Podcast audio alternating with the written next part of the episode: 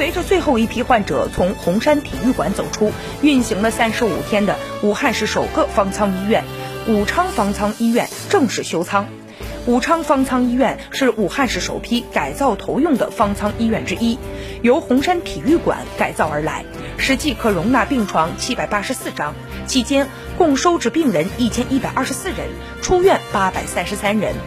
二月四号，中南大学湘雅二医院四十二名国家紧急医学救援队队员增援武昌方舱医院，成为最早抵达武汉的国家紧急医学救援队。领队徐军美副院长表示，第一个来也要坚守最后一班岗。休舱之后的医护人员还会继续保持待命状态，不获全胜绝不收兵。